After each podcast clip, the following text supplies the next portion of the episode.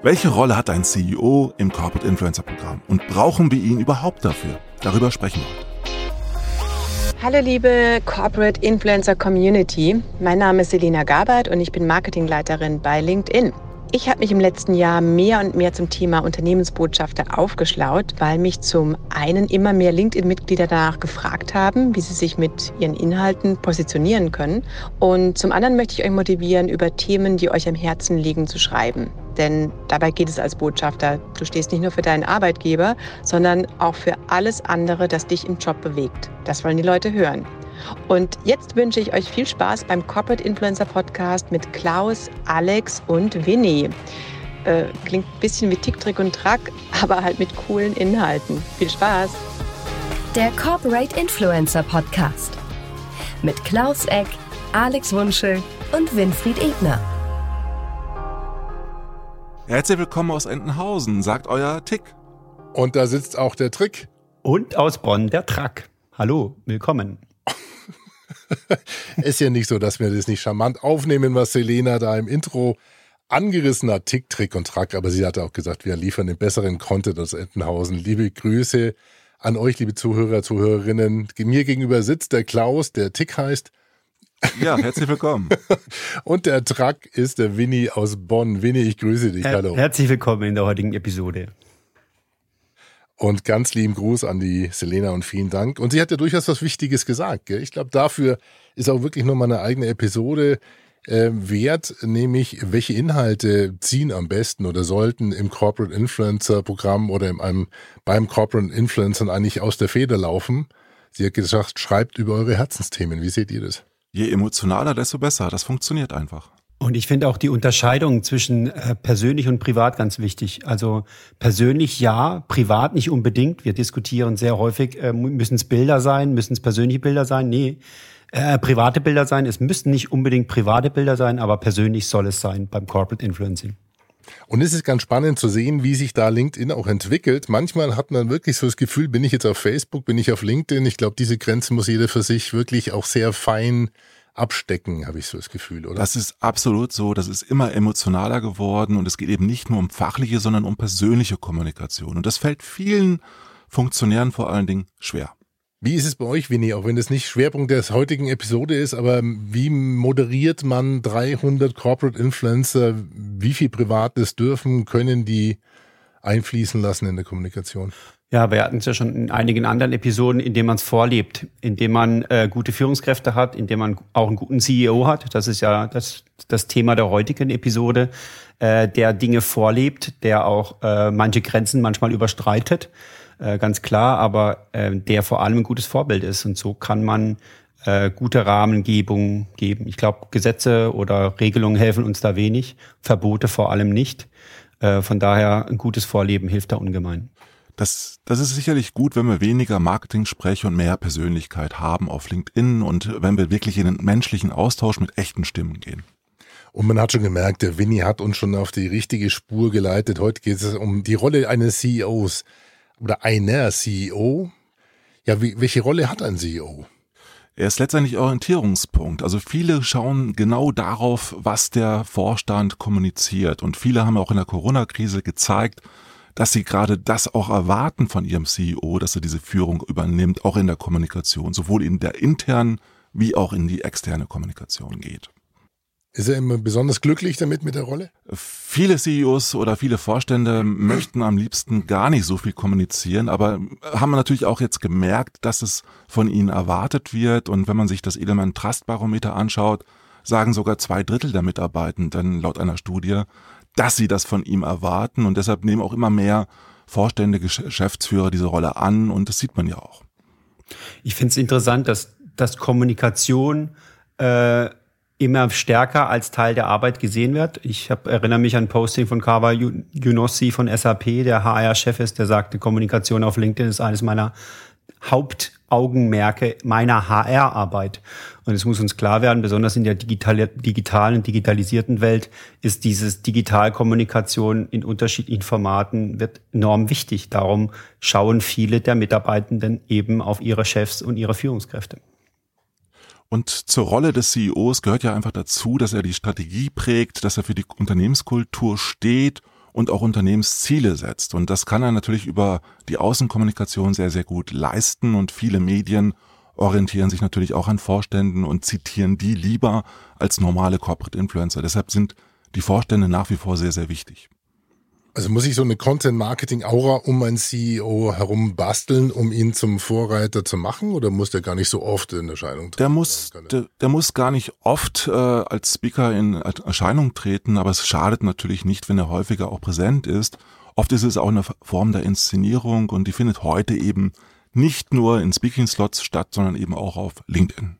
Ja, also mir ist wichtig, wir hatten das auch schon mal diskutiert, dass nicht unbedingt der CEO derjenige sein muss, der extrem nach vorne läuft, aber er sollte jemand sein, der diese Bestrebungen der Mitarbeiter über das Unternehmen zu kommunizieren unterstützt. Das kann in leisen und in lauten Wegen sein, aber die Unterstützung sollte da sein, weil sonst die Mitarbeiter merken, dass sie gegen mhm. Unternehmens, gegen das Unternehmen arbeiten und das kann auf Dauer nicht gut gehen. Also letztendlich ist es symbolische Kommunikation, was jetzt der CEO auch übernimmt. Das heißt, es kann sein, dass er auf LinkedIn vielleicht nur alle paar Monate ein Posting absetzt, aber zumindest dort präsent ist und auch vielleicht mit seinen Likes und Kommentaren den Corporate Influencern zeigt, dass er das auch mitbekommt, was sie tun. Und das führt in der Regel dazu, dass diese positive Resonanz viele motiviert, mehr als Corporate Influencer auch zu machen. Und das wird auch erwartet, dass sie einfach wahrgenommen werden von ihren Vorständen. Und ganz spannend ist einfach, dass jedes Posting für sich schon von einem CEO viel erfolgreicher ist als die Postings von vielen Corporate Influencern und dass das einfach daran liegt, dass die Sichtbarkeit von Vorständen größer ist als die von normalen Corporate Influencern. Ich finde den Aspekt, den Klaus gerade gesagt hat, auch das Gesehenwerden der Corporate Influencer durch die Führungsebene enorm wichtig. Also dieser Punkt, dass man durch ein Like zum Beispiel auch setzen kann, dass man den Post gelesen hat, das hat schon extreme Wirkkraft. Heute hatten wir wieder einen Fall, wo der CEO unter einem Posting eines Corporate Influencers kom kommentiert hat, einen einfachen Satz geschrieben hat, ihr seid ein fantastisches Team. Und das hat schon enorme Motivationsaspekte. Er leiht aber auch seine Reichweite eines CEOs, reicht, äh, leitet er damit den Corporate Influencer. Diese Effekte darf man nicht unterschätzen. Und äh, deshalb ist vielleicht auch ein Start eines CEO gar nicht so stark die eigenen Punkte zu setzen, sondern vielleicht eine Gruppe von Corporate Influencern äh, zu begleiten, zu lesen, zu kommentieren. Kann auch ein Startpunkt sein. Aber da sich sehr, sehr viele Vorstände auch damit schwer tun, in der digitalen Öffentlichkeit zu stehen, auch vielleicht aufgrund ihres Alters da nicht den Weg sofort hinfinden, sollte man von ihnen jetzt auch nicht äh, erwarten, dass sie das unbedingt machen, sondern viel wichtiger ist noch die Rolle, dass sie als Vorbild äh, auf die Leute zugehen, dass sie halt denen auch Feedback geben, offline, auf Veranstaltungen, intern und einfach deutlich machen, dass sie das wertschätzen, was dann die Corporate Influencer tun. Weil das ist viel wichtiger, als dass sie selbst sehr aktiv sind. Also ich kann mir vorstellen, dass so Launchphasen, und wir haben es ja hin und wieder schon anklingen lassen, durchaus eine spannende Zeit sind, in der zum Beispiel genau sowas zusammenwächst. Also ich habe ja durchaus paar Bilder von CEOs vor mir, bei denen ich mir vorstellen könnte, dass sie sagen, um Gottes Willen, äh, wenn es losgeht, wie, wie, wie, wie, und wann, wie viel Zeit muss ich denn aufwenden? Ich bin noch nicht richtig firm im Kommentieren. Habe ich jemanden, der mir dabei hilft? Äh, muss ich jetzt permanent auf LinkedIn schauen, wann jemand was postet, weil ich im Idealfall innerhalb von 30 Minuten oder einer Stunde Feedback geben soll, entsteht in so einem Anfang so Projekten so eine gewisse Hektik und vor allen Dingen, wenn ja, wie, wie moderiere ich die? Also auf keinen Fall sollte man in Hektik verfallen. Es geht eher darum, dass der CEO eine gute Unterstützung braucht. Das hat er auch in der ja. Regel durch eine Assistentin oder einen Assistenten, die eben dazu beitragen, dass hier ein CEO auch wahrgenommen wird auf LinkedIn.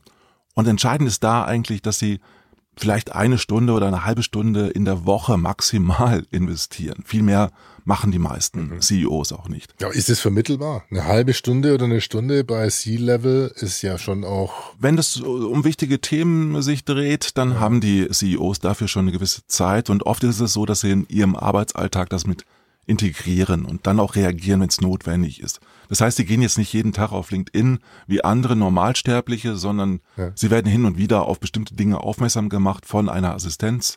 Und das führt dann dazu, dass sie da vielleicht auch sagen, in welche Richtung sie gehen wollen und können. Man kann das aber auch alles vorbereiten. Man kann sich überlegen, mit welchen Inhalten möchte der CEO überhaupt punkten. Äh, braucht er dafür Ghostwriting? Wer macht das? Und wer postet das vor allen Dingen.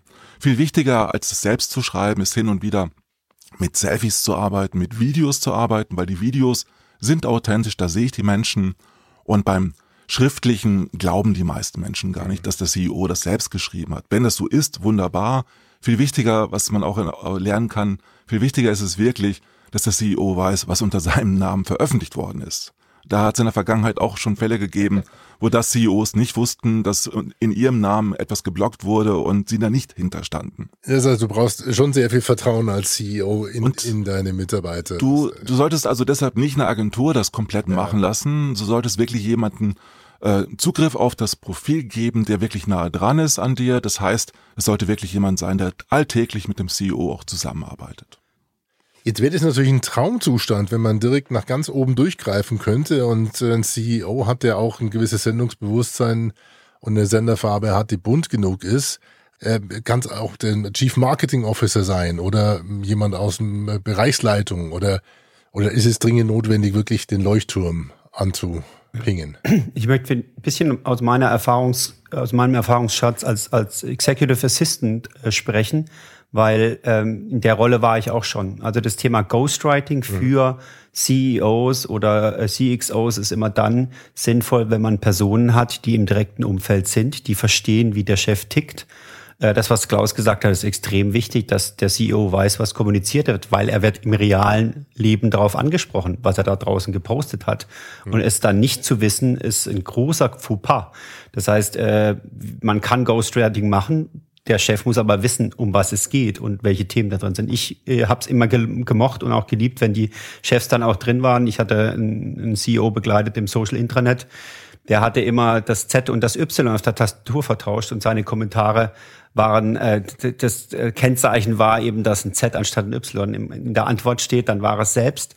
Ähm, äh, Spaß beiseite. Ich glaube, dass der CEO selbst in der Plattform ist und die auch kennt, die auf seinem Smartphone hat, auch wenn er nicht interagiert, wenn er vielleicht auch nur mal ein Like setzt, ist essentiell für den Erfolg eines, äh, eines Social Media Profiles, eines Social CXOs. Ich würde es nicht ohne machen. Das impliziert, dass man in der Woche sich Zeit reserviert und äh, in der Stabstätigkeit ist es auch immer möglich. Man hat Regelschurfixe, wo das mit eingeflochten werden kann, so wie es Klaus sagt. Heißt aber auch, in der Begleitung oder Beratung, aus der kann man es natürlich auch sehen, äh, man muss an dem, an den, an den Assistenten und an denen, die das dann machen, da muss man nah dran sein. Also es reicht nicht nur mit dem CEO zu sprechen in großen Unternehmen, sondern man muss auch mit dem Umfeld kommunizieren, mit den Absprachen treffen, wie eine Unterstützung aussehen kann. Also in der Regel ist es auch so, dass Referenten unterstützen inhaltlicher Natur, während die Assistenz in der Umsetzung sehr stark äh, dabei ist. Das heißt, äh, der CEO wird eigentlich auch immer wieder in die Rücksprache gehen mit den Referenten, mit der Assistenz, um die Inhalte so zu entwickeln, dass sie auch zu ihm passen, zu seiner Farbe. Man darf ja nicht plötzlich an der Person vorbeischreiben. Also man muss bei der Publizieren, beim Publizieren einfach berücksichtigen, dass der Mensch auch mit rüberkommt und auch glaubwürdig rüberkommt. Mhm. Und die Identität muss nachvollziehbar sein. Jetzt hat er, das finde ich teilweise schon sehr ja. Äh, du hattest jetzt gerade die andere Frage gestellt, brauchst du nicht die Ebenen drunter, reicht das nicht auch? Und ich würde sagen, das ist so eine Art Ripple-Effekt. Also bei uns, bei der Telekom war es so, dadurch, dass wir einige Vorstände hatten, die angefangen haben zu twittern, hatte das einen Sogeffekt. Andere Menschen, äh, Senior Vice Presidents und andere Ebenen haben angefangen, weil der Chef das gemacht hat. Das war diese Vorbildfunktion, von denen, von der Klaus so gesprochen hat. Es kann aber auch sein, dass ähm, es, es hilft bei manchen Situationen, wir sind ja auch im Großkonzern, helfen auch das Thema Wettbewerb. Und ich finde es äh, interessant, wie stark die da links und rechts gucken und schauen, was ihre Peers so machen. Und wenn die anfangen, in Social Internets, auf Twitter oder auf, auf LinkedIn zu posten, dann überlegen sie sich sehr wohl, sollte ich das auch machen? Äh, sollte ich Zeit dafür einräumen? Es hat also auch, es hatte auch, ja. es hat auch unheimliche Nebeneffekte auf der Peer-Ebene. Natürlich schaut man nach oben. Äh, von unten kommt der Druck in einem Social Network, dass plötzlich Mitarbeitende gleiche Reichweiten haben wie die Chefchefs. Das ist ein anderer Effekt. Das besprechen wir vielleicht auch in einer anderen Episode. Aber ähm, dieser, dieser, dieser, dieser Effekt, die da passiert, wenn an unterschiedliche Regime anfangen, im öffentlichen Raum sichtbar zu werden. Äh, ich sage immer, Neid ist die höchste Form der Anerkennung. Aber es bedeutet auch, dass man natürlich um, um sich sieht und sagt, was machen andere und kann das mich motivieren, auch aktiver zu werden. Also das C, das C-Level findet dann ja auch plötzlich im Manager-Magazin statt. Und das ist ja auch so, dass das Manager-Magazin sich genau anschaut, was die DAX-CEOs mhm. so machen und das abbilden. Und wenn ich mich halt blamiere, dann blamiere ich mich da mit voller Wucht im Manager-Magazin und nicht nur auf LinkedIn, weil da konnte man die Zitate, die die einzelnen Manager geliefert haben, nachlesen. Das heißt, es ist extrem wichtig, dass das, was veröffentlicht wird, auch passend ist zur Person und mhm. einfach auch äh, das Image, die Reputation auch widerspiegelt, die ich haben möchte als CEO. Und das ist natürlich eine mächtige Waffe, die ich dadurch auch habe in meiner digitalen Öffentlichkeit. Absolut. Ich meine, das ist die qualitative, inhaltliche Ebene. Ich stelle mir das jetzt, deswegen habe ich vorhin gerade so ein bisschen laut schmunzeln müssen, teilweise vielleicht sogar bildlich vor. Irgendwann hat jemand rausgefunden, okay, es lässt sich ja durchaus auch messen. Das heißt, quantifizieren, welche Reichweite ich habe. Und dann sitzen einfach in so einem Führungskreis mehrere Leute nebeneinander und dann taucht ein Slide auf, wo dann die Namen mit den jeweiligen Monatsreichweiten an, äh, an Views oder an, an Engagement oder sowas aufgezeigt wird. Ist sowas technisch möglich? Kann man das messen? Und wie groß wäre, was glaubt ihr, Winnie schmunzelt schon, ähm, da dieser motivationale Aspekt oder vielleicht sogar der destruktive, wenn man auf einmal das Management vergleichbar macht in der, in der Reichweite nach außen. Also die, die Reichweite, die siehst du halt zumindest im Manager-Magazin haben sie es nachgerechnet, wie, welche Reichweiten einzelne CEOs auch haben könnten. Und man sieht natürlich die Followerzahl. Man sieht die Views vielleicht nicht von außen, aber man sieht schon den Impact, den ein Manager oder ein C-Level auch hat. Und natürlich werden da Vergleiche angestellt und das führt dazu, dass da auch natürlich entsprechende Folgen daraus resultieren. Sprich, ein CEO wird immer mächtigere Reichweite haben, auch wenn er weniger tut als die anderen. Und da werden die anderen kaum hinterherkommen. Ja, weiß ich nicht. Also wenn ich jetzt mal Richtung Winnie schaue, also kann ja durchaus sein, dass ein CEO sich am Anfang etwas zurücknimmt, dann hast du aktive Corporate Influencer, also die, die wirklich dann auf einmal mit ihren Posts äh, Interaktionen auslösen und dann äh, äh, schaust du dir deine eigene Zahl an als äh, C-Level und denkst dir, Mensch, warum hat, der, warum hat der Müller zehnmal mehr Reichweite als ich? Aber fragen wir, fragen wir Winnie einfach, hat jemand bei euch mehr Reichweite als Tim Höttges? Auf LinkedIn nicht. Auf LinkedIn. Auf den persönlichen Accounts nicht. Ähm, der, der Punkt der Messbarkeit, du darfst äh, auf der Mitarbeiterschaft es gar nicht messen. Du kannst es nur freiwillig machen, mhm. Alex. Äh, bei den CEOs ist was anderes. Die sind, äh, ähm, haben, haben Managementverträge, die machen das auf freiwilliger Basis und man sieht dann auch schon die Unterschiede. Aber ich schmunzel auch deshalb, weil diese Vergleichbarkeit unter den Vorstand, Vorständen natürlich eine politische Implikation hat, die man nicht so gern möchte als, als derjenige, der für Kommunikation verantwortlich ist. Nichtsdestotrotz, äh, die Kolleginnen schauen drauf, die sehen Reichweiten, die sehen Interaktionen, die sehen auch den Vergleich zu anderen Kanälen, die die äh, ähm, CXOs innehaben und sehen halt, was da passiert gerade. Jetzt, wir reden viel über LinkedIn, das ist jetzt gerade eine der stärksten Content-Plattformen, aber da sehen wir sehr, sehr deutlich, äh, welche Wirk Kraft äh, so eine Plattform entwickeln kann, äh, wenn es viral, wenn virale Effekte entstehen. Und darum wird das ist das Thema für ganz unterschiedliche Vorstandsassistenten und Vorstandsbereiche sehr sehr wichtig geworden in den letzten Wochen und Monaten. Hm. Spannende Geschichte. Und äh, abschließend nochmal, ich gebe dir absolut recht zum Thema Ghostwriting. Manchmal fällt es wirklich sehr stark auf, wenn rund um C-Level ähm, ellenlange Texte zu lesen sind, von denen man wirklich äh, das Gefühl hat oder man liest ihnen an, da steckt sehr viel, da ist kein Fehler mit drin, da ist alles formatiert, dann hast du die ganzen Emoticons mit drin und dann denkst du, das hat der, das, also das kann der nicht selber geschrieben haben und da geht die Glaubwürdigkeit sofort etwas auch so ein bisschen in den Keller leidet runter, ist natürlich auch schade, ja. Was aber nicht heißt, dass man Grammatik und Rechtschreibfehler einbauen müsste. Nein, muss man Z gegen Y äh, austauschen. Muss man nicht wirklich, das haben wir, glaube ich, schon mal besprochen.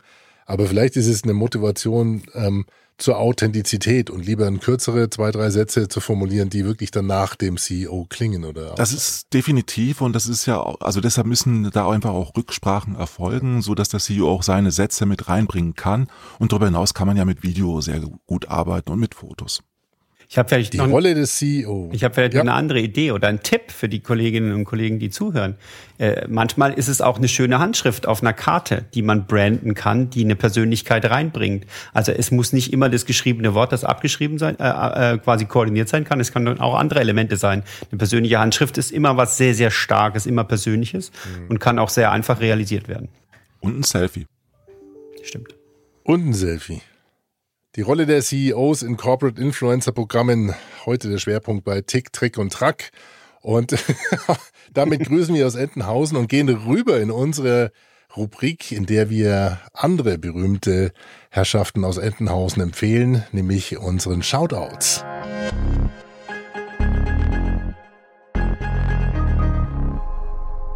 Mein Shoutout der Woche ist Tina Müller. Sie ist CEO der Douglas Group und hat eine, einen tollen Auftritt auf LinkedIn. Folgt ihr, um von ihr zu lernen. Klaus, wer ist dein Shoutout ja. der Woche?